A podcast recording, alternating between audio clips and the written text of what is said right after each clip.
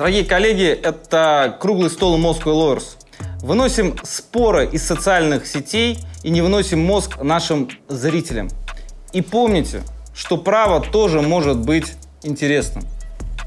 Также перед началом дискуссии напоминаем, что в соответствии со статьей 29 Конституции каждому гарантируется свобода мысли и слова. Коллеги, здравствуйте! Сегодня очередной выпуск круглого стола Moscow Lawyers. Сегодняшняя тема очень важна для профессионального сообщества, и мы ее условно назвали «Рульфы и Ильфы. Как регулировать юридическую профессию». И я бы хотел представить э, своего напарника, кандидата юридических наук, доцента Александра Ермоленко. А мой напарник Александр Молотников, доцент, кандидат юридических наук. Сегодня у нас э, очень представительный состав участников, и э, прежде всего хотелось бы представить управляющего партнера московского офиса Бейкер и Маккензи Сергея Войтишкина. Э, Андрей Карельский, э, компания КИАП. Андрей, ты управляющий партнер? Да. Управляющий партнер. Э, Константин Колесник, компания «Лукойл», представитель юридического департамента. И, Александр, теперь твоя очередь представлять. Да. Рустам Алиев, партнер компании Брайан Кейв Лейтон Пейзнер. И Евгений Тарло, председатель адвокатской коллегии Тарло и партнеры. Коллеги, сейчас мы э, заслушаем справку, которую подготовили наши молодые юристы, и попробуем э, погрузиться в мир цифр и фактических данных о российском юридическом рынке. Давайте внимание на экран. За последние годы российские компании усилили позиции в западных топ-листах, хотя их по-прежнему сложно выбиться в лидеры. Успех зарубежных юридических фирм связывают с их опытом, организованностью и масштабом проектов, которые учитываются при составлении рейтингов. Флориан Шнайдер, партнер московского офиса Dentons, рассказывает, что чем больше у фирмы офисов, ресурсов и опыта в реализации проектов в разных областях права, тем больше у нее возможностей сопровождать самые масштабные и сложные проекты на рынке. Соответственно, и рейтинги такой фирмы выше. Одна из причин для ведущего положения ильфов – это их организованность и системность в подготовке анкет, выработанные благодаря богатому опыту участия в рейтингах. Сказывается и высокая дисциплинированность западных клиентов в предоставлении исследователям отзывов о работе с юридическими фирмами. Увы, далеко не каждый российский клиент в данный момент готов уделять этому сопоставимое внимание, объясняет адвокат Евгений Жилин. Отечественные юридические фирмы имеют преимущество в таких отраслях, которые требуют глубокого знания российского права и правоприменительной практики. Например, в области корпоративного права, государственно-частного партнерства, антимонопольного и уголовного права, где рульфы занимают практически все пространство. При этом есть практики, где международные юридические фирмы чувствуют себя как дома. Например, практики, связанные с инвестбанкингом, ценными бумагами, рынками капитала. Рульфом потеснить ильфов там, где они создают правила игры, совсем непросто. Игорь Андреев, специалист по работе с международным российским рейтинговыми агентствами юридической фирмы «Юст» пояснил, что на возможную смену лидеров также влияют масштабные законодательные изменения. Недавние изменения в корпоративном праве способствуют тому, что российский бизнес, ранее заключавший сделки по английскому праву вне юрисдикции Российской Федерации, частично возвращается в российское правовое поле. Это дает Рульфам шанс немного потеснить ильфов с привычных для них высоких позиций рейтингов. Ирина Булыгина, маркетинг-директор адвокатского бюро КИАП, также считает, что место в высоких строчках рейтинга показатель относительный. Исследователи не оценивают менее удачные проекты и не общаются с менее довольными клиентами, потому что не имеют к ним доступа. А ведь в практически любого юриста случаются и неудачные проекты, и всегда есть неудовлетворенный клиент. В этом плане рейтинги, работающие не по анкетной системе, а по принципу общего опроса рынка, возможно, имеют более объективную ценность. Поддержать российские юридические фирмы пытались на законодательном уровне. 14 апреля 2016 года в Государственную Думу Российской Федерации был внесен проект федерального закона о внесении изменений в статью 60-ю арбитражного процессуального кодекса и 51-ю гражданского процессуального кодекса. По смыслу данного законопроекта предлагалось ввести нормы, согласно которым представителем в арбитражном и гражданском судопроизводстве не может быть иностранное государство, международная организация, иностранное юридическое лицо, российское юридическое лицо с иностранным участием, а также их работники, иностранный гражданин. Однако проект получил отрицательное заключение Комитета по государственному строительству и законодательству и не был рекомендован к принятию. Первый вопрос к Андрею Карельскому. Андрей, ты, наверное, самый э, главный сторожил, кто участвовал во всех различных комиссиях, рассмотрениях Минюстом, э, различных группах, которые собирались э, в высшей школе экономики, когда Рульфы и Ильфы обсуждали эту проблематику. Вот можешь э, в двух словах э, со своей точки зрения погрузить нас, почему мы стали обсуждать этот вопрос? Ну, наверное, не самый старожил. Были люди, наверное, и постарше, кто участвовал в этой работе, потому что концепция регулирования рынка, она довольно давняя. Просто ее скорость реализации, она довольно такая странная. То она ускоряется, то она замедляется, но ВОЗ и ныне там. Поэтому, да, были встречи, проходили на базе Минюста, когда Денис Васильевич Новых собирал представителей юридического бизнеса со стороны РУФов, со стороны ИЛФов, и обсуждали концепцию, где почему-то иногда не находилось места ИЛФам, да, как, вот, как представительством а, иностранных юридических фирм в России. И как раз это очень беспокоило многие юридические фирмы. Как раз э, было объединение иностранных юридических фирм, некое такое комьюнити, которое э, выражало мнение от имени всех иностранных юридических фирм, что это ненормальная ситуация, когда такая концепция выходит в таком виде. И потом была встреча в Высшей школе экономики, когда уже без Минюста, без государственных чиновников была встреча неофициальная, неформальная иностранных российских фирм между собой. Это, мне кажется, была первая встреча такая вот э, иностранного юридического бизнеса и российского, где, в принципе, эта проблема обсуждалась.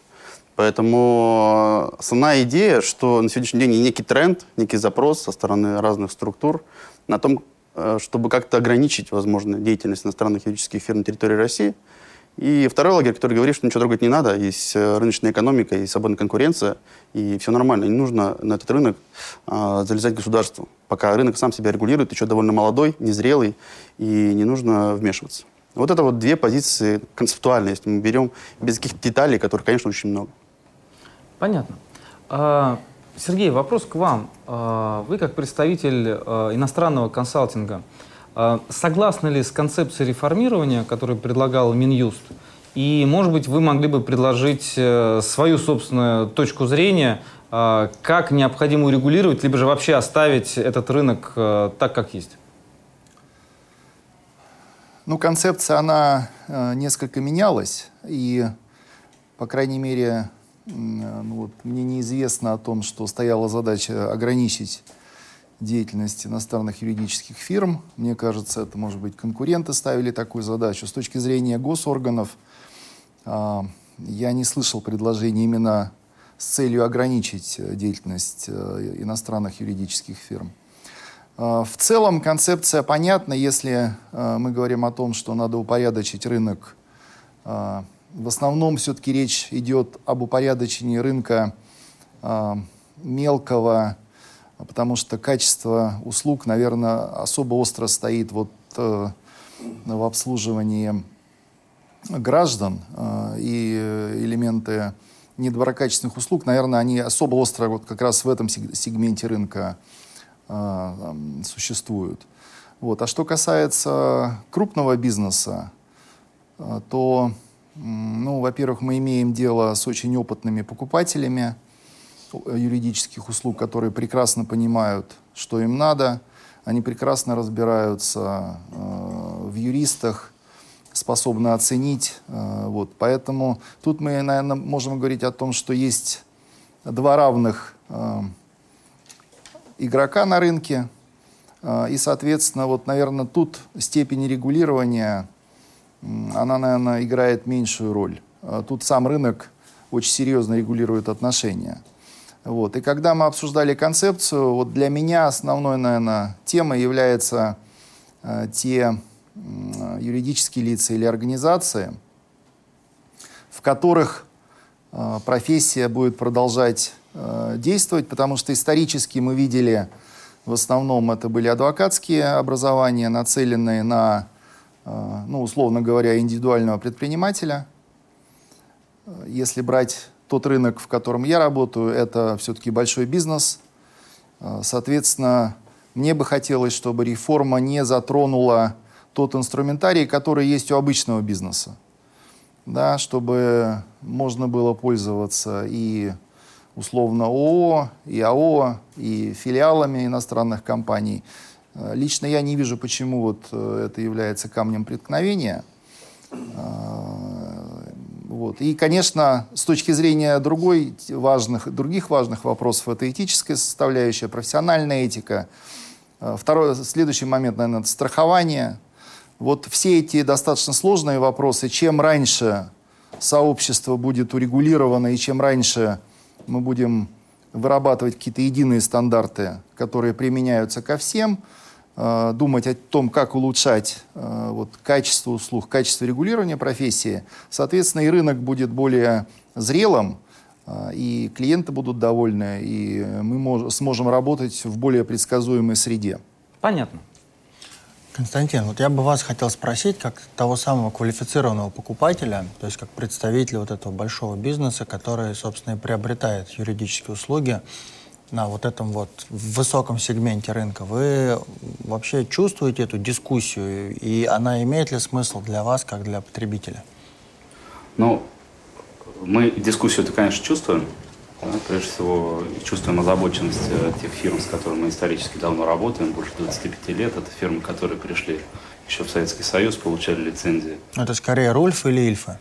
Э, мы работаем с российскими э, юридическим образованием и с э, международным юридическим образованием совсем весьма успешно, но, естественно, наш опыт позволяет нам выбирать для каждой цели своего специалиста.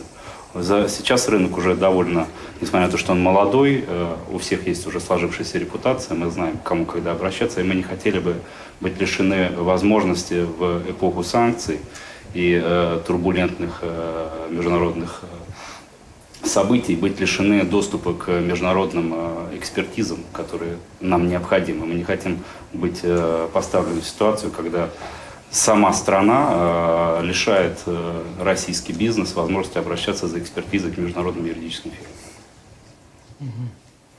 А вот э, прозвучал вопрос про кризис, про турбулентность. Вот у нас есть э, Рустам Алиев. Я помню наш разговор в рамках Moscow Lawyers. Он очень хорошо рассказывал, э, как был сотрудником различных э, иностранных юридических фирм на территории России. Вот, э, Рустам, скажи, пожалуйста, э, с твоей точки зрения, э, иностранные юридические фирмы они лучше преодолевают кризис, они более эффективно оказывают услуги для вот таких крупных э, заказчиков услуг, ну и вообще для средних, например. Как ты думаешь? Ну, мне кажется, э, вопрос э, не в том, кто лучше или кто хуже. И те, и те имеют право на существование. И в зависимости от конкретной задачи кто-то может быть более эффективен, кто-то может быть менее эффективен. А, но когда мы говорим про иностранные компании, как правило, мы подразумеваем а, большие корпорации. Да? То есть в сегодняшнем а, мире при слове «международная юридическая фирма» мы имеем в виду большую международную корпорацию, которая, конечно, более диверсифицирована, и в этом смысле она менее подвержена каким-то локальным рискам в отдельно взятом регионе. Э, в этом смысле, ну, конечно, там, турбулентность на одном рынке э, в целом не окажет э, влияния на такую корпорацию в глобальном смысле этого слова. Но есть много примеров, когда на локальном рынке преуспевают и процветают локальные фирмы. Поэтому тут все case-by-case надо смотреть и разбирать. Угу. Евгения, давайте вот я вас прямо спрошу, как вы считаете, иностранный юрбизнес, ну не надо его как-то поприжать на нашем рынке немножко, чтобы все-таки э, дать больше шансов э, российскому юридическому бизнесу? Знаете, какой вопрос задавать, да? А, нужно не фирмы поприжать, а при, при, поприжать российское чиновничество, которое очень любит раздавать самые большие заказы избранному количеству фирм. А, и я бы ну, крупным фирмам, имеющим миллиардные долларовые э, значит, обороты, э, предложил подумать о репутации. Да, в 91 году э, Гайдар пригласил, допустим, эту Кэрри Готлиб, да? И она, сколько уже лет 30, 30 почти Близко, лет, да. получает из Минфина государственные контракты, э, большую часть без всяких конкурсов, без всяких тендеров. А, я, когда, будучи членом Совета Федерации, запросил значит, э, Минфин, а сколько же заплатили по проигранному делу ЮКОСа? Они вели несколько лет дело ЮКОСа, бездарно проиграли его. Значит, Который... Ответ пришел секретной почтой. Я могу сказать, что гонорар гигантский гигантский. Нигде его, о, значит, такого размера гонорар должен проходить отдельной строкой в бюджете министерства, его нет. И, естественно, какие тендеры он не проходил. Более того, когда я, ну, бегло, не могу сказать, детально анализировал систему защиты, я могу сказать, как э, российский юрист, что была бездарно выбрана правовая позиция. Я э, не сомневаюсь, что, допустим, где-нибудь в Стокгольмском арбитраже, где они там судились, по-моему, они лучше знают, куда, в какую дверь нужно входить и как речь делать.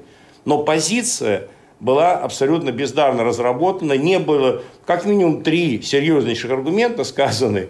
В гражданской правовой сфере я не говорю о краже нефти в трубе. Этот бред, который написал следователь, ну это уже как бы дело наших, э, уровня нашего следствия и их ментальности – а чисто гражданско-правые приняты в любой стране мира за те правонарушения, которые были сделаны при приватизации ЮКОСа, при выводе активов из Минотепа и при переброске э, значит, э, акций ЮКОСа в Гибралтар по бездокументарным векселям, не выпущенным даже в натуре, ну, три тяжелейших преступления по любому этому. Как можно такое дело проиграть? А даже это не было заявлено.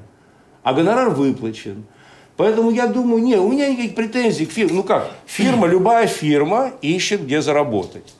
Если стороны... есть люди, которые дают заработать, Значит, э, почему Бекер Маккензи или там Клери Готлиб не получают эти деньги? Вот Пусть получают. Хочу сказать, Но я хочу Клери спросить Готлиб... у своего правительства, ребята, а вы куда смотрите вообще? И когда вы пойдете под контроль народа, и когда вы подумаете о российских юридических фирмах, об интересах налогоплательщиков, здесь несколько проблем. Одна проблема – качество юридической помощи. Я убежден, что далеко не всегда оно является качественным, особенно по вопросам сомнительных, по некоторым сомнительным вопросам, когда нужно большое доверие и очень э, значит, иной кругозор, иное мышление. Это раз. Второе, почему наше правительство не заботится о том, чтобы вырастить Э, своих юристов мирового класса. Я спрошу, Клери Готлиб, по-вашему, да. с, кем, с кем конкурирует? То есть, вот, мне ни кажется, что они больше они конкурируют... конкурируют... Они ни с кем не конкурируют. У них нет конкуренции. Нет, ну... Это вход напрямую к министру финансов, хоть старому, хоть нынешнему. Передача, э, их передают одного другого, они ни с кем не конкурируют. А кто бы мог, мог их заменить? Во-первых, их может любая иностранная фирма, хоть топ-10 хоть из сотни возьмите, они сработают дешевле точно, по качеству, как с ними работать. Значит, смотря по каким делам. Я думаю, что, допустим, по делу э, значит, ЮКОСа, э, как я мыслю, любой российский юрист, честно работающий на государство, сработал бы лучше, лучше разработал стратегию и пригласил бы себе в партнеры западную фирму, ту, которая могла бы хорошо отработать в том конкретном суде, в котором нужно представлять. Вопросы консалтинга. Вопросы консалтинга еще хуже, еще более закрыты. Ни одна российская юридическая фирма не может там конкурировать. Это, э, это то, что забирают юридические, консалтинговые, аудиторские фирмы на корню. Э, клиенты ЦБ, Минфин, Минэкономразвитие. Тот бред, по которому 30 лет мы живем, писали иностранные консалтинговые фирмы. Потом их переписывают, ставят штампики девочки, мальчики, которые меняются в Минэкономразвития. Потом нам говорят, это очередная программа. Пойдите проверьте, что 98-й кризис, дефолт, дефолт, мы обманули весь мир, мы отказались платить по долгам. Кто за это ответил? Кто за ответил за то, что кто ту программу писал?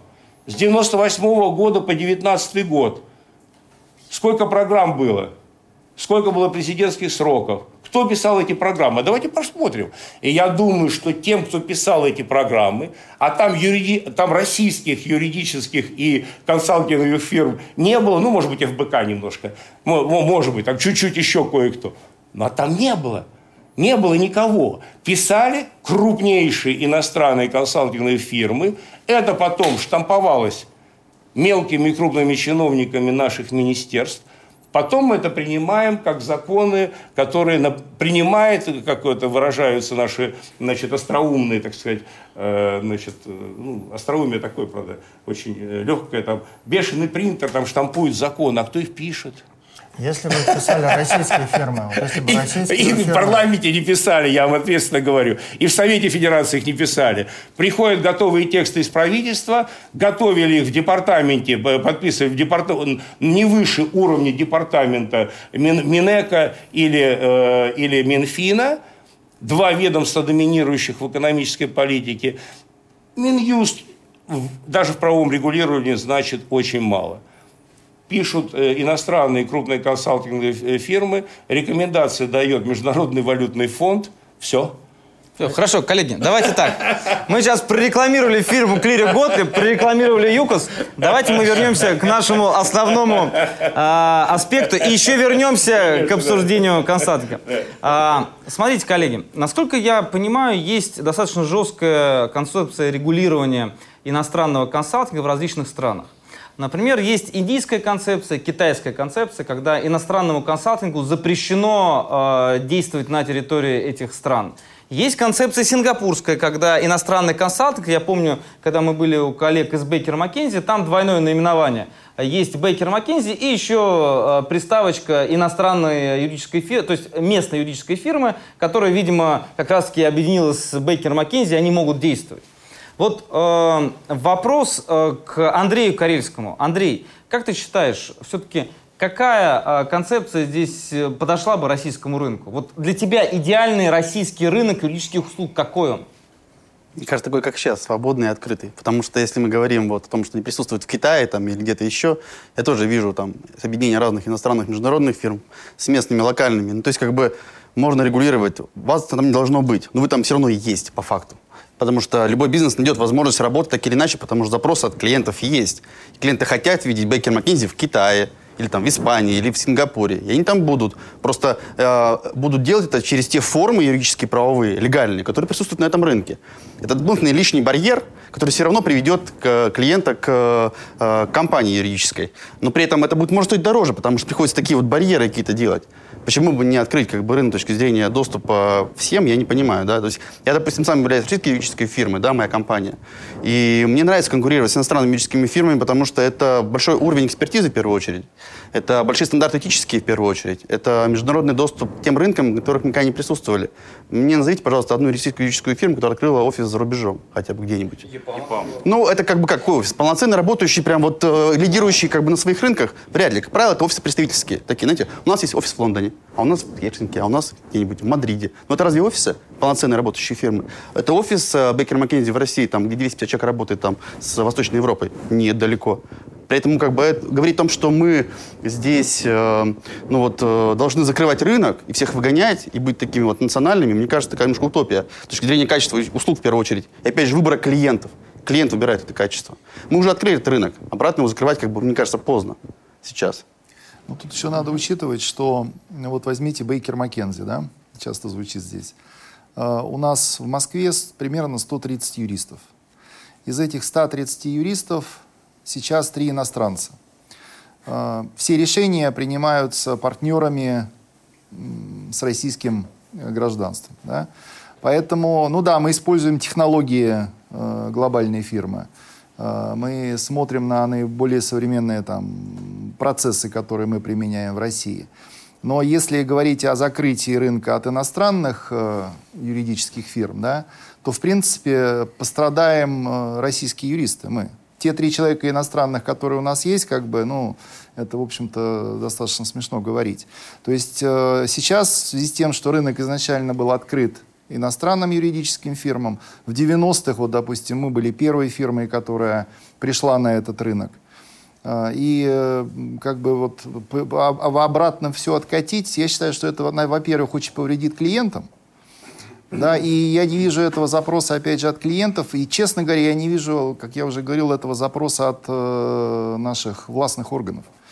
Да, мы говорим о том, что юридическая профессия будет сильнее, она выигрывает от конкуренции, поэтому регулирование должно создавать э, равные условия для движения вперед, а не для движения назад. И если мы посмотрим э, на тот же Китай, э, ну, Индия, наверное, в меньшей степени, mm-hmm. насколько мне известно, идет некое открытие рынка, у нашей фирмы вот изначально там запрещено было практиковать, поэтому у нас был офис в Китае, где э, наши сотрудники не э, имели права дать опинион по китайскому праву.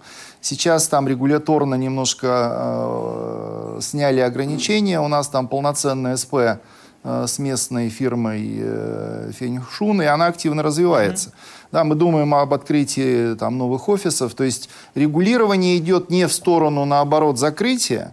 Регулирование все-таки идет в сторону открытия, конкуренции. И это вызвано глобализацией, мне кажется. Потому что клиенты, которые работают в разных странах мира, им эффективнее использовать юридические фирмы, которые могут их обслуживать на разных рынках с одинаковым качеством. И если мы э, построим какие-то барьеры, э, мы увидим, что, наверное, качество услуг упадет. А почему, например, не пойти по модели сингапурской, например, взять там Бекер Маккензи Киап? Андрей, ты бы, например, объединился с Бейкер Маккензи на уровне России? Ну, на, наверное, Э, такой сложный вопрос. Кто с кем объединяет? Это называется слонная моська. Извините меня, вот там выручка, допустим, Беккер Маккензи может составлять миллиард долларов по миру. Три. Три, да, миллиард долларов по миру. Это больше, чем весь наш рынок российский вообще в деньгах. Одна фирма. Ну, мы-то имеем в виду Россию. Да, поэтому, как бы, конечно, мы, получается, такие будем пользоваться тем, что нам э, позволяет быть таким локальным игроком, который вынужден э, как бы интернет вынуждена с ним кооперироваться. Не потому, что она хочет с ним кооперироваться, а потому что она должна чтобы формально здесь присутствовать. Это мне кажется, нечестно, потому что ты пользуешься конкурентным преимуществом э, какой-то экспертизы, или потому что ты такой классный, а потому что ты как бы, вот, как это, знаете, э, когда бизнес делает где-нибудь в, в Таиланде, там должен быть местный тайс, который, на который регистрируется недвижимость. То есть ты, ты, про, ты против поддержки государства? Ну, я против такой поддержки. Я хочу, чтобы поддержка была, как Сергей, на развитие, на... Да, есть как бы... Есть запрос на поддержку. Государство просило где-то поддержать, я не слышал такого, честно а, запрос на поддержку со стороны государства юридических фирм России? В виде такого э, статуса вот такой э, бананового мальчика, на которого нужно оформить как бы иностранную фирму, получается. Потому что это сделано не органически, это искусственный барьер, получается. Я им пользуюсь, потому что я национальный игрок. Мне кажется, здесь, может быть, все-таки э, поддерживать нужно равными правилами игры для всех. Это, мне кажется, классная поддержка, когда все имеют одинаковый налоговый режим в этой стране одинаковые корпоративные какие-то стандарты, этические стандарты, страховку работающие и Беккер Маккензи в России, распространяющиеся на международные рынки, и у российских компаний, которых сейчас на сегодняшний день нет фактически страховки нормальной. Потому что за все 25 лет ни одного, по-моему, случая нет применения в отношении юридической ошибки русской компании, страховой русской э, компании, которая выплатила что-либо клиенту. Это можно повесить кучу там ну, понятно. Да. Еще и нотариусы и застрахованы. Хорошо. Коллеги, да, да, да, да. А, коллеги а, вопрос к Рустаму. Я неспроста, здесь каждый из участников неспроста появился за этим столом. И вопрос к Рустаму, а, потому что у него уникальный опыт, с одной стороны, работы в иностранной юридической фирме, с другой стороны, работы в российской а, фирме, которая вроде бы как иностранная, да? Вот скажи, пожалуйста, а, ваша компания, которая все-таки костяк а, той компании, которая ушла из Пепеляева Гольцбута, да, то есть во главе с Андреем Гольцбутом, и в конечном итоге сделала такой вроде бы российскую компанию, в то же время Ильф, да. Вот вы обогатились э, именно информационно от э, партнерства с коллегами из-за рубежа? То есть это дало вам конкурентное преимущество? Скажи, пожалуйста. Угу. Э, ну, э, в тот момент, когда я присоединился к команде, э, это уже 2013 год, э, на тот момент э, это выглядело как э, изнутри, по крайней мере, как московский офис э, английской компании. То есть для меня, для человека, который перешел э, туда из э, э, московского офиса американской компании, там разницы с точки зрения какой-то внутренней кухни практически не было. Но в процессе общения я понял, естественно, как все развивалось, и, естественно, на момент объединения, собственно, объединение с английской компанией, оно было отчасти продиктовано тем, что хотелось развития, хотелось э, перенять лучшие практики, лучший опыт, и было понимание, что это возможно сделать именно за счет объединения с английской компанией. Именно поэтому вот Андрей Гойсблат там на тот момент э, с командой э, людей принял решение э, объединиться с э, английской компанией Burnell Light and Pfizer. И здесь, э, собственно, это хорошая иллюстрация э, той дискуссии, которую мы ведем. Ведь, э, по сути, что было? То есть до некоторой поры времени коллектив людей представлял себе российскую фирму. Да? И здесь, собственно, вопросов с точки зрения поддержки государства ни у кого не возникало. Да? После объединения и переняв некие практики, Э, этот коллектив людей, он уже стал э, английской компанией, по сути, московским подразделением английской компании. Этот же самый коллектив. Этот же самый коллектив, да. Ну, да, понятно, там стали новые люди, там появились, там нанимались новые люди и так далее, и так далее. Там коллектив рос, и видоизменялся, как, ну, по сути, костяк, там тот, о котором говорит Александр, да, он действительно вот тот самый коллектив, который был российской фирмой. И что теперь? Вот произошло объединение – и э, теперь это какие-то иные люди, как бы на них нужно смотреть как-то иначе, надо как-то регулировать особенно их деятельность, просто потому что они теперь э, английская фирма, и ну, что по сути произошло? Они просто взяли и переняли лучшие практики, лучший опыт, адаптировали лучшие системы, которых не было. Все из желания развиваться и оказывать э, лучший уровень услуг своим клиентам. Да, и поэтому вот в этой ситуации, и у нас тоже, ведь у нас э, огромное количество юристов, при этом, ну, иностранцев практически не осталось в фирме, в московском офисе. Э, то есть это все э, российские граждане, коллектив юристов, который хочет развиваться, применяя международные практики. Деньги-то не российские выходят граждане российские, а деньги иностранные. Ну что значит иностранные деньги? Прибыль, э, которая э, зарабатывается и распределяется, э, по большей части она распределяется, исходя из э, того заработка, который удается достичь российскому коллективу и остается в России. И там мы платим налоги здесь, да, в чем, в чем вопрос? То есть э, тут То есть скорее... нельзя говорить, что это иностранные деньги, например? Ну, абсолютно нельзя. Я бы сказал даже, что вот мои наблюдения за э, деятельностью большинства иностранных компаний говорят о том, что э, иностранные офисы чаще датируют российские. В том смысле, что э, прибыль в Рос... из России никуда не уходит. Все заработанное в России остается в России. Еще иногда иностранцам приходится доплачивать, потому что, ну, в частности, сейчас в России э, там не очень благополучный период с точки зрения развития экономики, и э, все, э, весь бизнес испытывает достаточно серьезное давление, в том числе юридический бизнес. Да? Поэтому говорить, говорить о том, что какие-то деньги уходят не в Россию, но, на мой взгляд, это просто смешно. А, Евгений, вот такая штука, как протекционизм. Вот юридическая сфера, вот тот бизнес, которым мы все занимаемся, он вообще насколько, по-вашему, подходит для протекционизма? То есть должно ли государство как-то защищать российские компании в их конкуренции, вот то, о чем говорит Андрей, но тем не менее как-то помогать, поддерживать, подталкивать или придерживать иностранцев? Очень удобно быть иностранцем в своей стране. Ты знаешь прекрасно входы-выходы, и еще, еще у тебя некий иностранный иммунитет.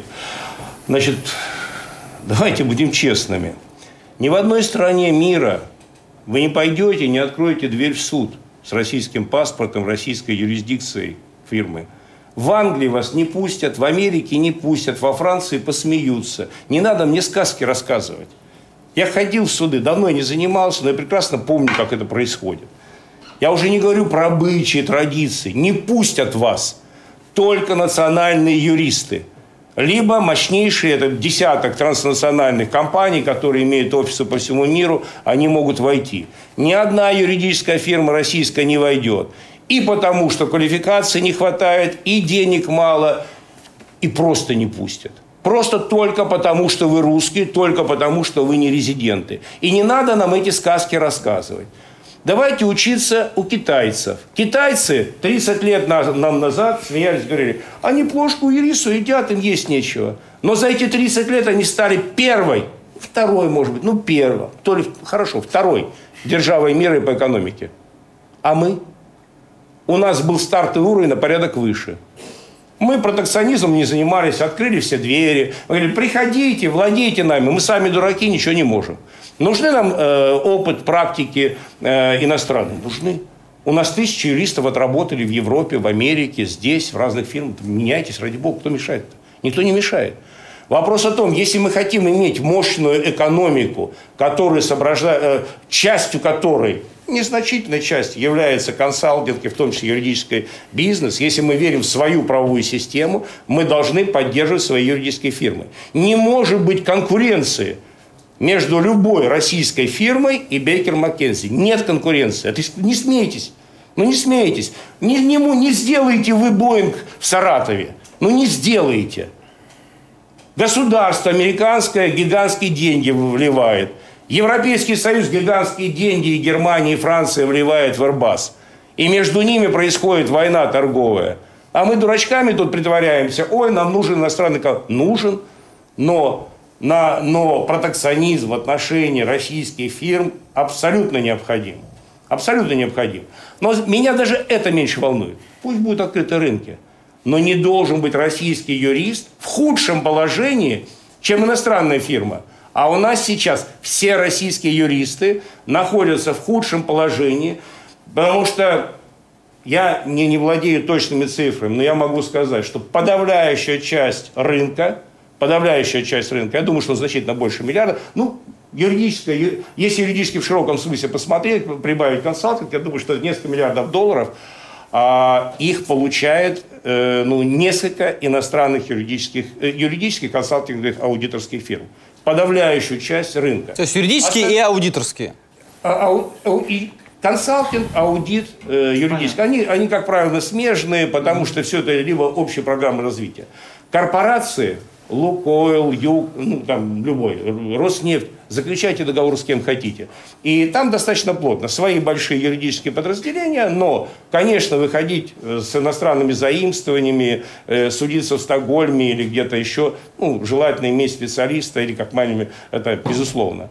И никто не мешает, никогда не мешал обращаться в любую западную фирму, пожалуйста. Мы говорим о юридическом российском рынке о консалтинге для органов государственной власти, для государственных корпораций э, и консалтинг юридические услуги. И э, о регулировании э, рынка судебных юристов.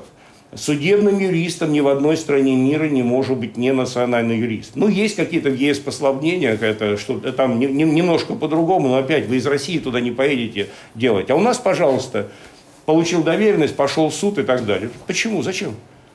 Во-первых, с точки зрения денег это крохотный рынок. Он большой, но он крохотный с точки зрения денег.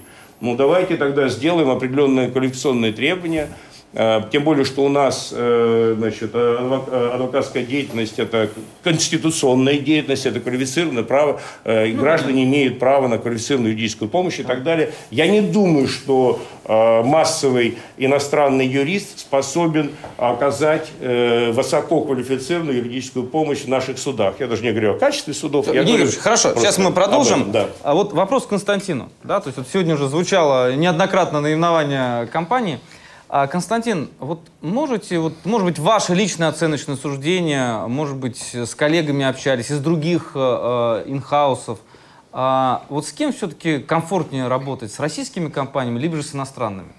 Либо же вопрос некорректен и... Э, Во-первых, мы работаем, конечно же, с людьми. Да, мы не работаем с э, компаниями, с именами. У нас уже за 25 лет сложился э, хороший контакт со всем юридическим рынком России. Да, мы имеем доступ к лучшим э, практикам страны. И, наверное, не будет правильно говорить, что э, это конкуренция только российских юридических фирм с иностранными юридическими фирмами. я как представитель юрлица, да, тоже, тоже часть большого юридического коллектива. И я должен сказать, что приходится конкурировать и с нами тоже. Да? Поэтому вот это вот ожидание того, что сначала уберут э, иностранных специалистов, потом э, возьмутся, наверное, и за нас. Поэтому мы будем беречь, беречь, все виды юридических, юридических специалистов в России. Да? Потому что даже вот адвокатская среда, она неоднородна. Да? Изначально мы слышали о том, что нужно э, гарантировать качественную юридическую помощь со стороны адвокатов. Потом адвокаты стали так называемым бизнес-адвокатом. Бизнес-адвокаты стали поглядывать на э, рульфы. Сказать, э, рульфы оказались им не по зубам, стали смотреть на ильфы. Сказать, все, все, все это, в принципе, взаимосвязано. И, и вы правильно сказали, что все это от квалификации зависит. Но что-то вот квалификацию никто не берется регулировать, да, потому что... Ну, это должен регулировать. Но, но, Плюс, потому что нет, единого, нет, нет единого экзамена да, для а, прокурорских работников, судебных работников. А, и это, для, это и для вообще нас. отдельная песня. Да, это нас. мы дальше. Это отдельная песня вообще. Поэтому, Особенно судьи. Да. Поэтому, ну, давай, давайте э, все-таки сохраним то, то многообразие. Да? Вы, вы спросили про комфорт. Я вам могу сказать, что каче, качество и разнообразие э, юридических, ну, разнообразие оказанных услуг, оно выше у иностранных компаний. Да? Э, есть всего там две компании российские, которые могут дать тот же широкий спектр э, услуг, это как кто? иностранцы. Ну, стоит ли это называть, да, мы все их знаем. Ну, понятно, там аббревиатуры. Да, значит, э, но при этом я хочу сказать, что э, все, большинство российских успешных фирм, они вышли все из э, иностранных компаний. Э, кто мог представить 25 лет назад о том, что юристы, топовые ведущие партнеры из Эйл Новари уйдут в какую-то маленькую бутиковую фирму в Москве? Да? Э, это случилось. Это известный уход Рыбалкина. Нет, нет, нет. Я, я, я, я, я говорю про э, Эдвина Тама и ага. э, Данила в Конраде. А, вот так. White Кейс пережил три ухода, да, ничего с ним не случилось. Да. Как, как клиент могу сказать, что мне легче получить скидку от иностранной компании, чем от российской. Российская скидок не дает никогда. Да. Вот это интересно. То есть, э, Андрей, вы даете скидки? Даем. Просто не работаем с Лукойлом, поэтому, а, понятно. поэтому не давали, как бы, условно говоря. А, вспоминая свою молодость, вспоминая начало своей бурной юридической деятельности, мне приходит в голову одна история, которая очень хорошо иллюстрирует, как мне кажется, а, взаимоотношения а, российских юристов и юристов иностранных. Хотя сам по себе термин «иностранный юрист» он достаточно условный. А дело было так. А, один мой клиент, так называемый полуиностранец, то есть он обрусевший с иностранными корнями, попросил написать э, некое заключение по некому правовому вопросу. Я его написал, получил за эту работу 300 долларов, что, в принципе, было достаточно неплохо по тем временам. Впоследствии я узнал, что клиент взял это заключение, отдал в какую-то крупнейшую международную юридическую фирму, по-моему, это были прайсы, если память не изменяет. А, те взяли одно предложение, переставили, поменяли место с другим, добавили, значит, э, запятую где-то и продали клиенту то же самое заключение уже за 15 тысяч долларов. Я по этому поводу немного негодовал, не понимая, почему, собственно говоря, э, продукт моего интеллектуального труда был, э, ну, фактически много, с многократно повышенной ценой перепродан, значит, вот куда-то. А, на самом деле эта история как нельзя лучше отражает а, механизм функционирования иностранных юридических фирм, э, которые сейчас у нас работают здесь, в Российской Федерации. А, если брать другие локализованные иностранные бизнесы, допустим, там все знают, что в Калининграде собирают автомашины марки BMW. Вот. Но это BMW российской сборки, но все-таки оно опирается на немецкие технологии. В той части, что связано с деятельностью иностранных юридических фирм, технологий очень мало, а работают в них, как известно, э, те же самые наши молодые и не очень российские юристы. То есть э, я для себя вижу эту ситуацию следующим образом. Приходит раскрученный международный бренд, открывает большой красивый офис, осуществляет локализацию, то есть набирает местные кадры, и в дальнейшем эти кадры, поверьте мне, за не самую высокую зарплату, насколько я информирован, в международных юридических фирмах не слишком хорошо платят, особенно молодым. А, по сути, продает услуги тех же самых молодых и не очень юристов своим клиентам, но за существенно большие деньги. А, нужно ограничивать их деятельность или нет? А, я вообще за конкуренцию, за честное развитие любых рынков. И э, за свободу каждый сам, в конце концов, действительно, клиент выберет своего юриста, он придет именно туда, в конце концов, куда ему и нужно было прийти. Вот. Но какие-то меры, как мне кажется, нужны. Там, возможно, это тарифное регулирование, чтобы избежать необоснованного, на мой взгляд, завышения цен на юридические услуги. А, возможно, это условия, аналогичные тем, которые э, существует в некоторых странах Юго-Восточной Азии. То есть э, необходимость э, натурализации компании, то есть необходимость поиска местного локального партнера для того, чтобы в дальнейшем осуществлять свою деятельность. Э, но пока, как видится, ничего в этом э, направлении не предпринимается. Ну, наверное, зря. У меня неожиданный вопрос к Александру Ермоленко. Э, мало кто знает из наших зрителей, что Александр, помимо того, что представляет академическое сообщество, он представляет старейшую такую гроздь аудиторских компаний юридических, это ФБК, да, то есть, э, которая была основана в 91 году, Саш? В 90-м. В 90-м году. И вот э, на самом-то деле, э, по-моему, это очень хороший пример того, как э, российская консалтинговая компания может конкурировать э, ну, практически на равных, да, вот с такой большой четверкой. Вот скажи, пожалуйста, э, вот ты же все равно знаешь там особенности рынка аудиторских услуг. Да. Эм, вот, может быть, э, и не надо ничего регулировать. Вот есть э, пример того, как э, появился в БК, долго развивалась, на равных сейчас конкурирует, бьется с большой четверкой. Так и наш, наверное, как рано или поздно там КИАП возьмет и будет биться с Клири Готлиб.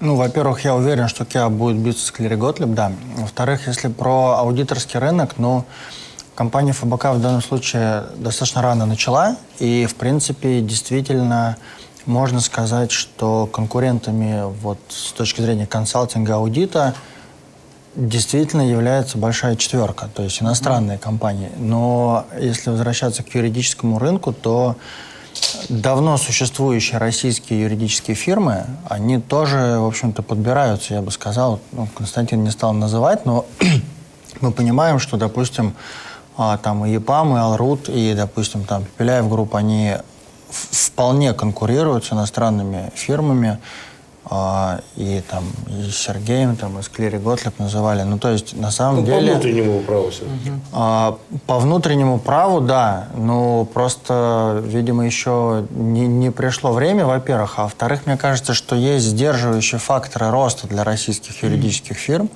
То есть мы сейчас говорим не про регулирование профессии, а мы говорим про правовую систему. То есть в рамках такой правовой системы и в рамках такого низкого спроса на право со стороны общества и со стороны государства а, очень сложно расти компаниям. То есть у нас а, нету в праве такой питательной среды, скажем, для роста компаний, как, например, был в аудите.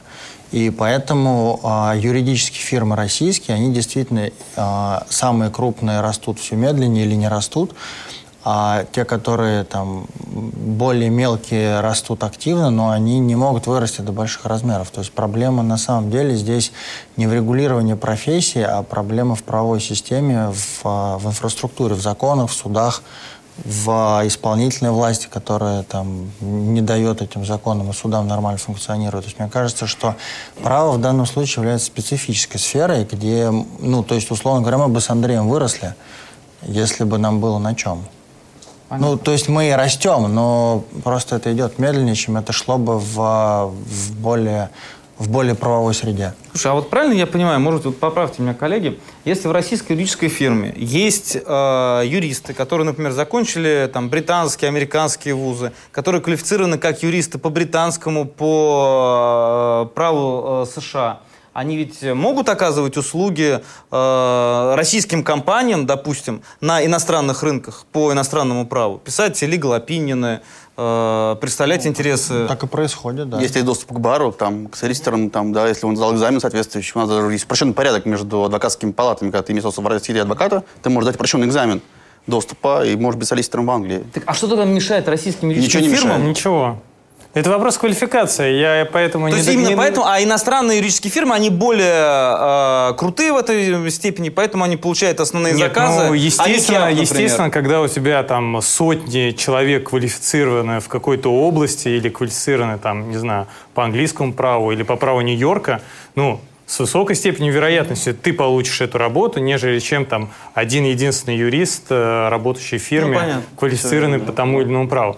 Ну, это просто вопрос э, рынка. Это конкуренция. Это конкуренция, это свободная конкуренция. В национальных системах во всех есть. Даже в Штатах, э, в разных штатах разное. Но и везде преимущество национальным юристам. Ну, что значит национальным юристом? Я вот не очень Ну, вы понимаю. Например, разделение... вида на жительство в Соединенных Штатах. А зачем? зачем? Нет, вы Может можете быть, получить э, квалификацию. Не, подожди, подожди, ага. Как? Да, да. Да, ну просто достаточно, например, получить квалификацию или там, э, будь то по английскому праву, например, если вы в английской хотите компании работать, или там э, доступ к тому или иному бару, там, да, например, в рамках какого-то штата, и вы можете работать в американской или английской фирме, оказывать услуги на том рынке, будучи там российским гражданином даже, например, да, то есть тут нет, э, нет такого запрета. Как?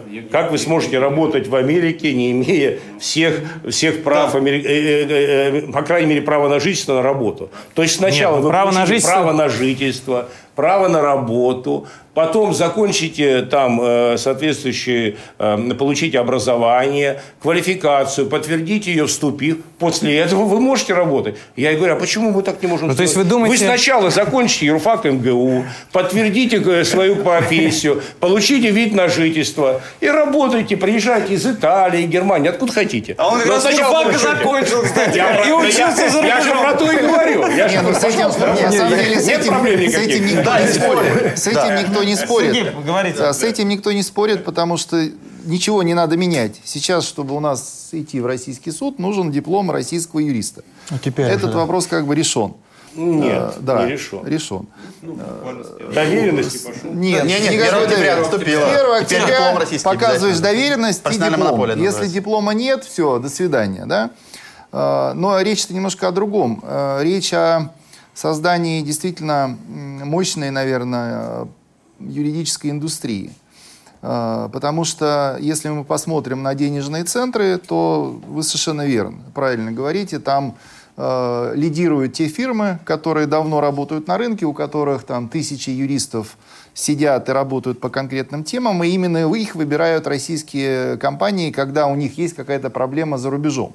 Да, О они смотрят- компаниях не говорим. Я говорю в первую очередь об органах государственной власти. Компания, даже если это Сбербанк, пускай выбирает кого хочет. Понятно. А вот когда орган госвласти выбирает из четырех-пяти иностранных консалтинговых фирм, и больше он никого не замечает. Вот это мне возникает вопрос. А Честно говоря, я понимаю, почему они их понима- выбирают, потому что если у госоргана стоит сложная юридическая задача не в России, в другом государстве, они будут вести себя так же, как любая российская компания. Они посмотрят рейтинг, э, организуют тендер, а дальше э, вот нюансы начинаются. Потому что, во-первых, не все топовые американские, допустим, и английские компании пойдут на тендер, который организует российский госорган.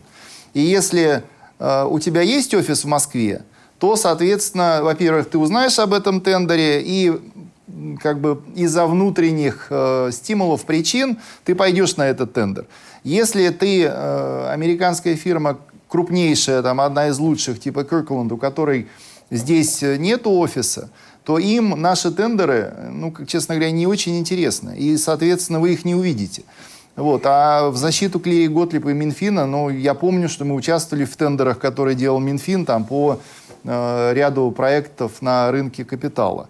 Я понимал там как бы вот эту. Поэтому, ну, тендеры были. А кто проиграл? Ну, мы, мы не выиграли, я могу сказать, да? Вот. Я так.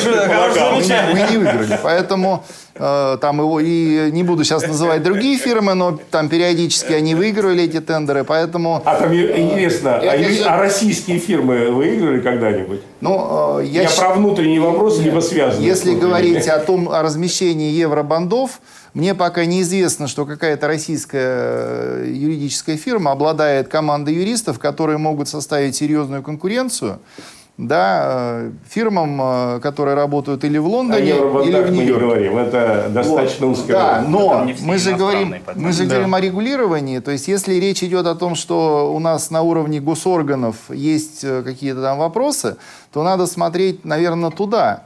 Э, Да, может быть, э, как-то улучшать процедуру тендеров, вводить какие-то обязательные требования, потому Да, что... консерватория что-то поправит, как Жванецкий. Ну да, потому что вот э, мне, как, как юридической фирме, как бизнесу, чем выше конкуренция, если Андрей пойдет на тот же тендер вместе с нами, нет никаких с этим проблем мы готовы выигрывать на понятной э, основе. Мы не хотим, чтобы были взятки, мы не хотим, чтобы были откаты, потому что ну, мы этим не занимаемся, нам это невыгодно.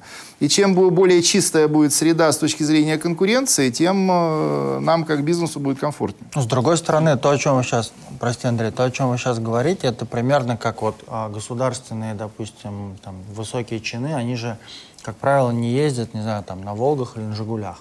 Ну, Мерседес они, или они BMW. ездят, да, Мерседес, БМВ. То есть почему? Потому что, потому что Мерседес и БМВ, э, ну, каждый, у которого есть выбор, он выбирает скорее Мерседес, чем Жигули. И то же самое здесь. Если бы пришли в Россию... Это зависит от бюджета. Если бюджет выделил деньги на покупку Мерседеса, ну, сейчас уже, Мерседес. сейчас Если уже надо, Аурус. если надо Аурус судиться будет, да. Сейчас уже Аурус. Сейчас уже Аурус. Сейчас уже на наших машинах все ездят. Но это Кстати, очень вот, кстати дорого. говоря, пример. Появился Аурус. Да, это не рыночно. Да, хорошо. Андрей хотел что-то добавить. Нет, я опять же говорю, что офисов в Москве иностранных юридических фирм, ну, наверное, там 50-60, ну, может быть, 70. То есть это не весь мир, объективно. Тысячи фирм работают, у которых клиенты зарубежные имеют интересы в России, но офиса нет. Как Киркланд, допустим. Да, офиса нет, но периодически они э, обращаются в Россию к российским юристам за какими-то адвайсами, за какими-то советами.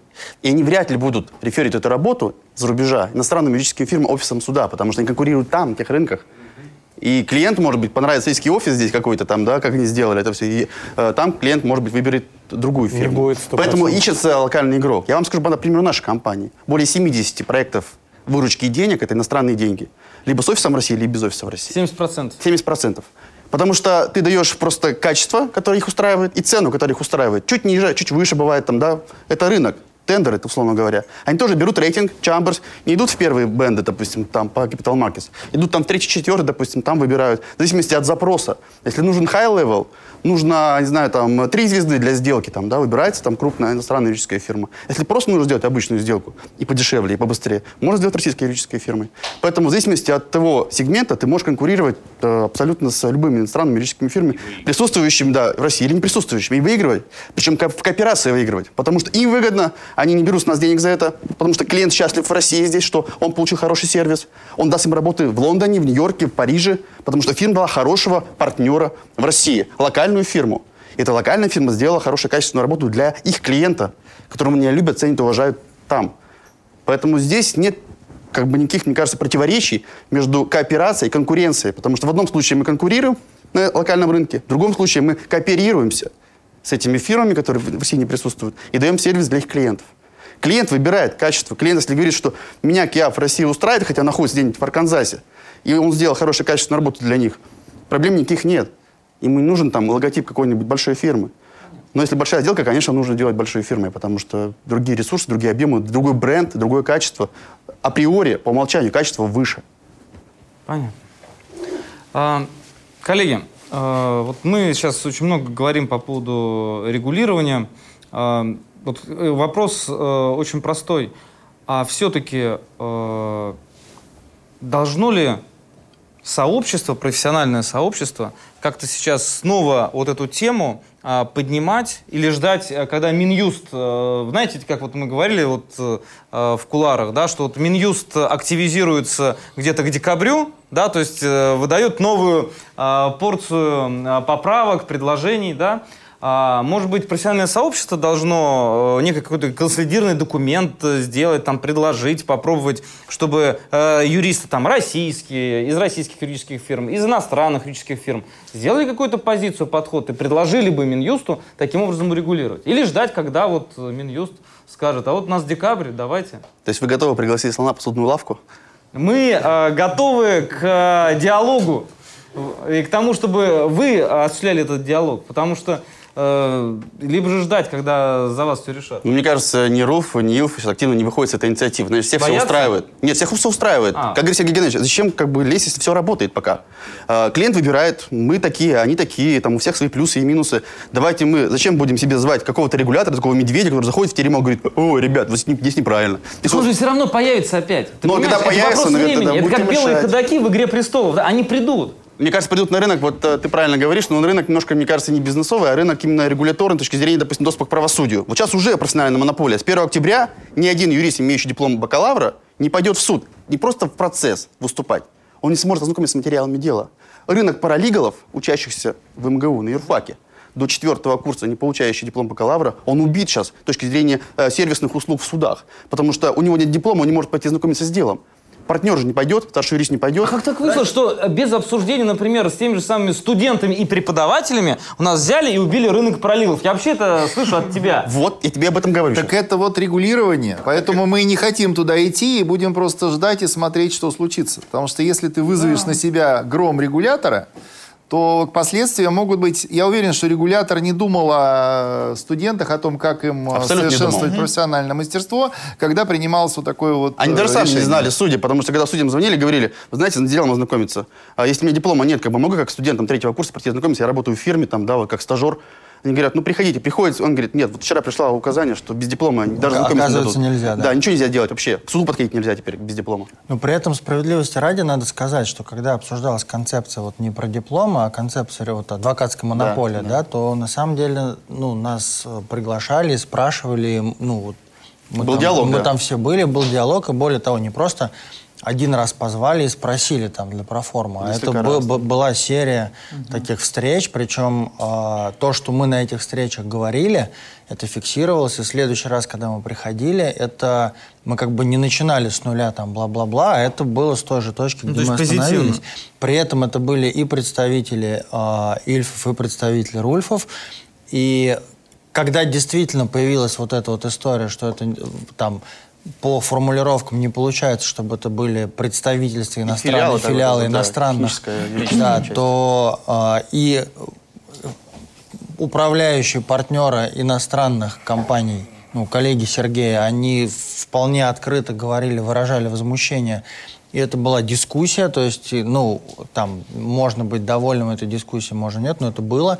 И потом, когда а, вот была эта встреча, о которой вы вначале говорили в Высшей школе экономики, когда были представители там Рульфов и Ильфов, а, то тоже это был вполне такой конструктивный и очень цивилизованный, на мой взгляд, диалог. То есть не было такого вот вы, вот мы там, и мы сейчас там позовем Минфин, и он там вот про белых ходаков, кстати, Денис Новак, привет тебе. А, то есть мы на самом деле нормально разговаривали и на самом деле нас слушали. Поэтому сейчас это дело немножко затихло, и на самом деле, может быть, и хорошо, что оно затихло пока, да, но тем не менее, когда разговор был, то мы в нем участвовали. Слушай, ну там есть еще одна проблема. Вот мне коллеги Не говорили одна. из одной э, юридической фирмы, э, иностранной, да, о том, что э, сейчас, если, например, э, ты являешься иностранным юристом, у тебя есть диплом, например, какого-нибудь там Беркли, допустим, да, то есть приходишь, но при этом тебя исключили из бара. Ну, за, например, неподобающее поведение. Ну, ты можешь прийти сюда, в Россию, свой диплом а, показать, продемонстрировать, и ты здесь допущен к профессии, а, например, в США ты подвергнут обструкции, а здесь ты уважаемый юрист. Как Эдвард Сноуден.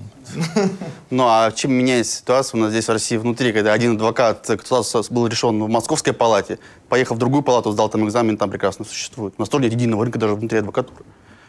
Поэтому в этом плане, как бы, чем мы отличаемся Ну от, или э, даже не говоря да. о том, что если человек был Мы сами лишен себя еще статуса не как урегулировали адвокат, этот статус даже внутри адвокатуры. продолжает да. ходить в суд. То есть это... Да, мы же ратовали в свое время, чтобы в адвокатуре, если статус потерял в одном регионе, ты не можешь поехать в другой там получить. это логично. За единое пространство адвокатское. Это была такая концепция, до сих пор еще не реализована. Потому что получается очень странно, знаете, как бы вот здесь я плохой, а там я хороший. Да? Ну, странно. я, я позволю не согласиться с, вот, с вашим тезисом, что не нужно подальше от регулятора. Э, Вы знаете, если не защищать свои права, не оставить какие-то разумные вещи, то будут появляться самые, извините, идиотские. э, Я просто, поскольку поучаствовал в законодательном процессе, и вы знаете, иногда не понимаешь, откуда просто появляются какие-то фразы. Э, Существуют лоббисты, те, кто не жалеет своих сил, они, они пло- плохи в профессиональном уровне, и квалификация низкая, но, допустим, могут быть сильны э, лоббистки. Они берут свой портфель, ходят, отстаивают, говорят, вот у нас так, так, так, так, где-то в каком-то кабинете. А учитывая то, что законодательный процесс в Думе Совета Федерации своеобразный, они, значит, э, все предрешается на уровне правительства, ну, законопроект, который, ну, в данном случае это на уровне э, Минюст и аппарат правительства все предрешается, либо президентские законопроекты, там большого обсуждения, украшений никого не будет. Что-то можно сказать в юридическом сообществе, что-то там может быть.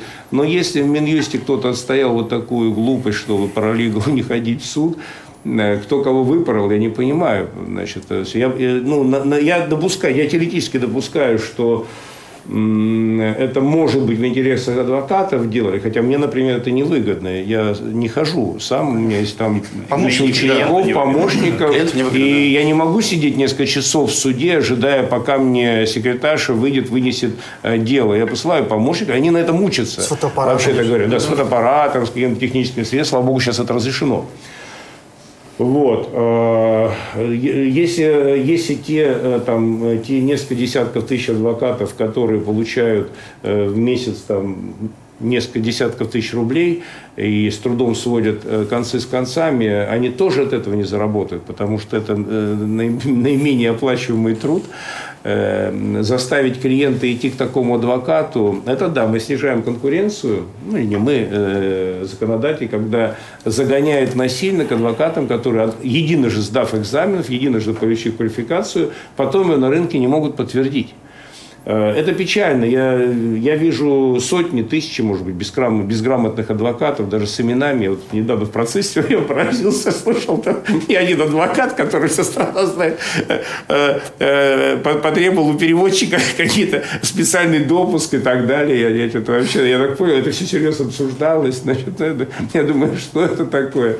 Правда, потом оказалось, что этот адвокат немножко поучился в Швейцарии, немножко там штамп поставил на ксерокопии какого-то документа и так далее. И стал международным адвокатом. Понятно. Да. Ну, Хорошо. Надо как... Да. Я думаю, что все-таки давайте так. Мы в диалоге можем найти э, правильное. Конкуренция нужна. Безусловно, у западных фирм, не только западных, восточных теперь, в Китае теперь тоже есть сильные фирмы. Они за это время поднялись, они поработали, напитались. Есть чему поучиться, и, и это нам нужно, и конкуренция нужна. И здесь э, разумные какие-то ограничения, чтобы, с одной стороны, подпитывать э, свою отечественную э, среду юриспруденции, бороться с коррупцией в органах власти и в корпорациях крупных, где она существует, к сожалению, а, или не допускать, не провоцировать коррупционным проявлением, в том числе за счет более, более сильной конкуренции между иностранными консалтинговыми фирмами и российскими. Вот. Но искусственные ограничения не нужны. Мы от этого никто... Клиента ведь нельзя заставить. Это невозможно. Клиент всегда найдет ну, обходной маневр, чтобы обратиться Золотые тому, слова, нужно, коллеги. Да. А, вот мне кажется, мы уже подходим к завершению нашего э, сегодняшнего общения. И, может быть, сделаем таким образом. Э, каждый раз, сейчас Евгений Георгиевич говорил, вот мы тогда с другого конца начнем. И вот так вот по кругу, исключая ведущих, разумеется, каждый выскажется по результатам беседы. Константин. Ну, у нас, конечно же, не спор западников и славянофилов. Хотя его везде можно найти. Надо, наверное, наших зрителей четко сказать, что в западных юридических фирмах работают российские юристы, успешные, которые за 25 лет сделали блестящую карьеру, стали партнерами, вложили свои деньги. Да, и поэтому любое регулирование э, работы западных фирм, оно будет, коснется и собственности российских граждан. Да, которые нашли в себе силы не уехать из страны и здесь двигать право. Стали партнерами, это очень сильное заявление. Но это отдельная тема, не будем говорить. А, конечно, как нужно регулировать качество. Да? Никто не хочет читать э, legal opinion по российскому праву, который написали э, российский юридический рынок такой, помнят переводчики. Да? Э, переводчики или уехавшие когда-то за рубеж с дипломом партшколы и верифицирующие ее как юристы, вернувшиеся я Такой, меня такой случай Да, такой был.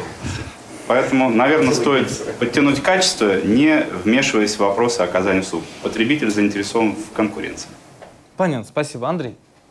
Но опять же, регулирование в концепции, которая заложена, там есть предпосылки для помощи российским, допустим, адвокатским компаниям, которые работают в сфере бизнеса, допустим, в виде организационно-правовых форм, как адвокатская фирма.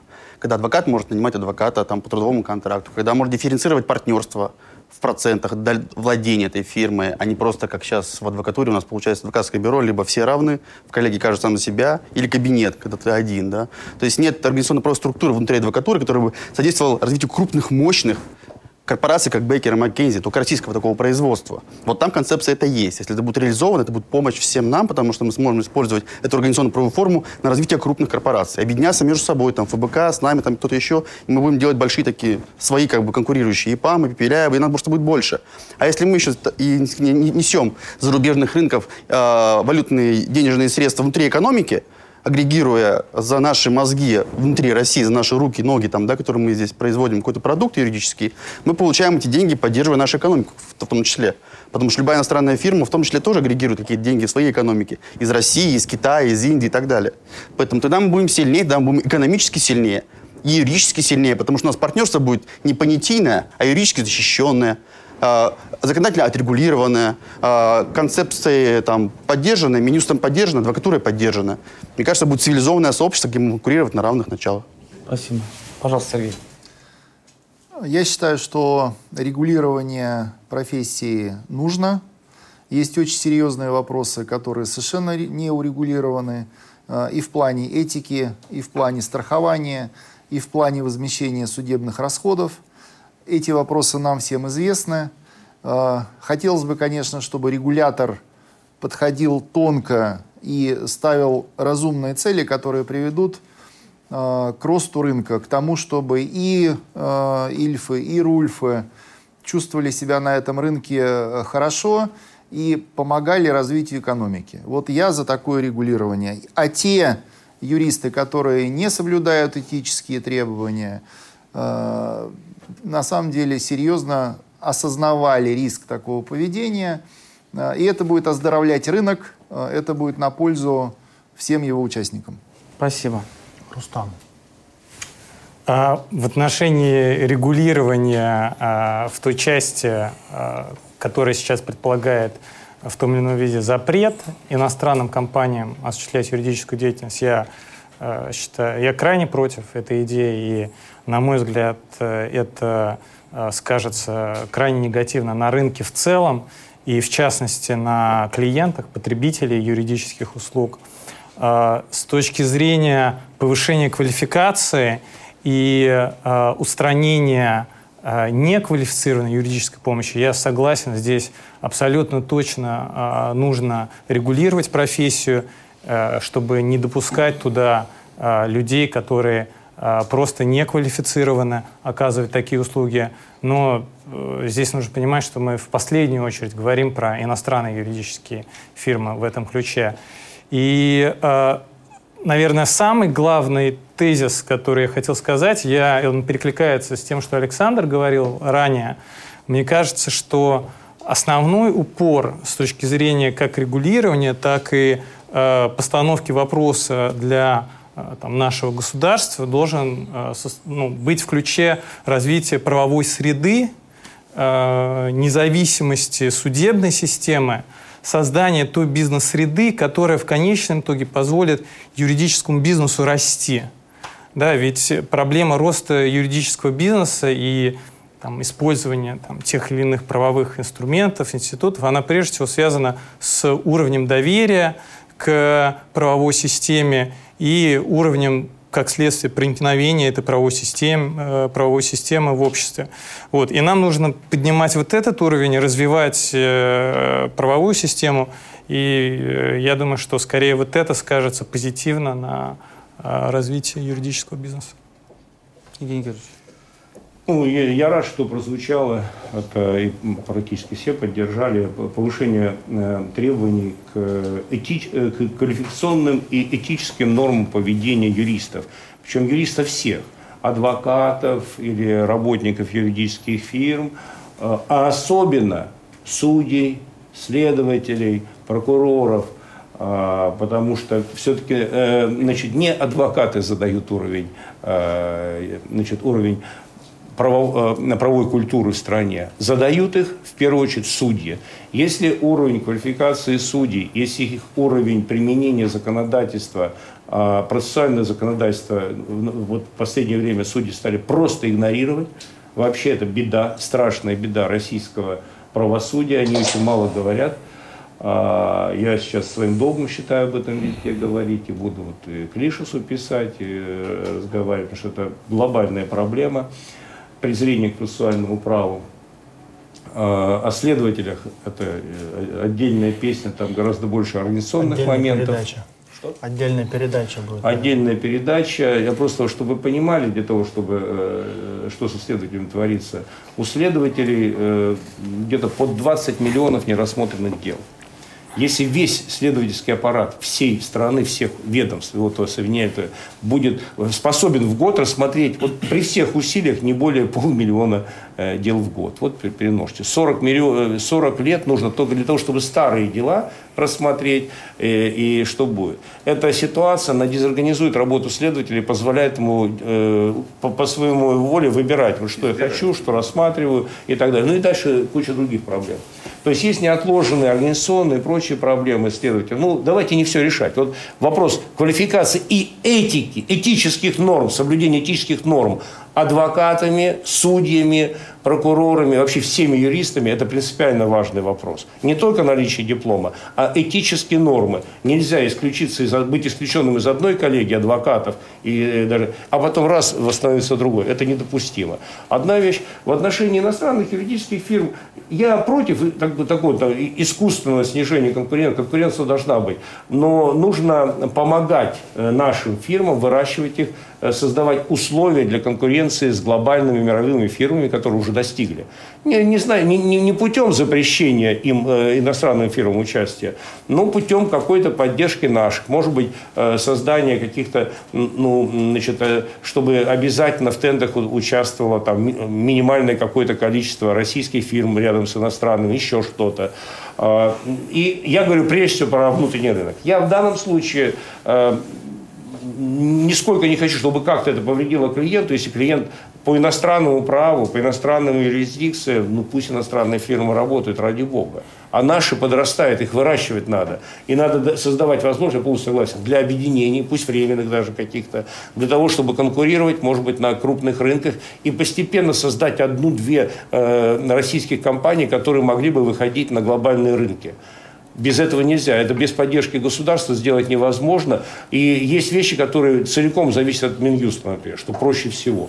Изменить законодательство, создать возможность э, э, ряду российских компаний объединяться, создавать какие-то партнерства для э, конкуренции на мировых рынках. Спасибо. Ну что ж, коллеги, всем спасибо. Мы благодарим наших коллег, кто нашел время прийти сюда, и передаем привет всем тем, кто отказался от участия в этом круглом столе. Нам вас очень сильно не хватало. Так, ну мы должны с тобой снять галстуки Да, да, должны, да. и пообсуждать. Слушай, на самом деле, э, вот во время сегодняшней дискуссии а, я обратил внимание на, на несколько вещей. Во-первых, а, все хотят, а, чтобы было как а, всегда. И не понимают одной простой вещи, что как всегда уже не будет. То есть, ну, Как бе- всегда уже никогда не будет. Никогда не будет. То есть белые ходаки, они уже вышли, выдвинулись. Там где-то они шуршат своими папочками в, в недрах министерств и ведомств. Да? И какое-то регулирование будет. И вопрос лишь в том, как будет регулироваться. Мы вообще можем повлиять на это или нет? Вопрос лишь в том, есть ли у них дракон. Дракон? У них было три дракона, а Я думал, это у нас было три дракона. у нас э, вопрос дискуссионный. Слушай, ну, мне кажется, что эти вопросы как минимум надо обсуждать. Потому что вот то, что произошло с пролиглами, это же э, в свое время меня очень сильно э, возмущала ситуация, когда э, фактически был закрыт доступ в профессию ребятам, юристам, которые получили образование бакалавра права, но не пошли в магистратуру. То есть их крупные юридические фирмы, и даже не в крупные, уже перестали брать и говорят, вы не настоящие юристы. То есть вот, хотя по закону вроде бы они могут это делать, да, то есть профессиональное сообщество не смогло договориться о том, а, какой у них статус. Но мы берем. А, ну Вот вы берете, вот вы молодцы. А, Например, а, что с пролиглыми, как сказал Андрей Карельский, да, но это же как так? То есть ты начинающий юрист, э, ты еще не имеешь диплома юриста, а а тебе нельзя в суд.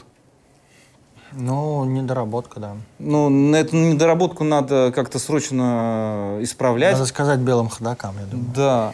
Либо же, знаешь, это происходит как? То есть тут я смотрю, посещаемость студентов улучшилась, они стали... А им некуда ходить. Некуда, в суд не В суд не пускают. тогда.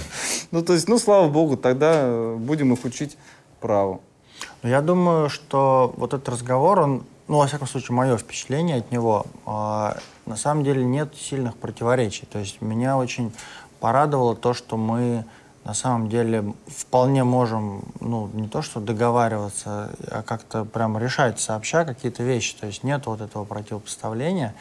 И на самом деле, когда вот, вот эта вот концепция реформирования разрабатывалась Минюстом, и там вот то, что я говорил, нас приглашали, слушали, и там были дискуссии, тоже мы разговаривали а, очень, я бы сказал так, качественно. То есть мы слышали друг друга, мы там не соглашались, но мы обсуждали. То есть на самом деле вот эта реформа, она показывает, что да, на самом деле а, юридическое сообщество, оно как бы, ну, создается, как бы зреет, то есть оно становится более квалифицированным, более качественным, то есть вопросы профессии вообще, они действительно а, лидеров рынка волнуют, и на самом деле лидеры рынка вот в этих вопросах, они вполне, несмотря на то, что мы конкуренты, ну, скажем, с Андреем, да, Корейским, ну, мы с ним прямые конкуренты, но все, что касается общих дел, а у нас с ним никогда не было разногласий, и я надеюсь, что не будет. То есть на самом деле здесь вот а, понятно, что мы, допустим, там не конкурируем там, с Рустамом или с Сергеем. Понятно, что это другая лига. Но тем не менее а, мы тоже нормально разговариваем. Нет такого, что а, ну вот вы там русские фирмы сначала подрастите, а потом там глядишь, мы с вами на какой-то диалог начнем. Нет, то есть на самом деле а, право так устроено, что оно всегда национально. Оно всегда привязано к правовой системе привязана к государству, которое на этой территории там, осуществляет власть. Да? И на самом деле вот понимание этого, мне кажется, есть. То есть понимание того, что а, у нас то есть конкуренция, она важна, но для того, чтобы мы могли все вместе нормально работать и нормально в том числе и зарабатывать, и качественно оказывать услуги, мы должны делать это все-таки сообща. Мне кажется, что это постепенно появляется, и из этого разговора вот для меня это же следует тоже. Хорошо. А, тогда мы должны с тобой произнести нашу юридическую мантру. Да, давай. Угу. Это был круглый стол Moscow Lawyers. Выносим споры из социальных сетей и не выносим мозг нашим зрителям. Потому что право может и должно быть интересным. А у меня, как всегда, самое сложное, я никак не могу запомнить. Конституция это очень сложно. Э, для меня Конституция это... Не только для тебя. Да. А, согласно статье 29 Конституции Российской Федерации, каждому гарантируется свобода мысли и... И слова. И слова. Слова. Смотрите нас в социальных сетях, ставьте лайки, комментируйте и давайте предложения по поводу новых тем. Спасибо.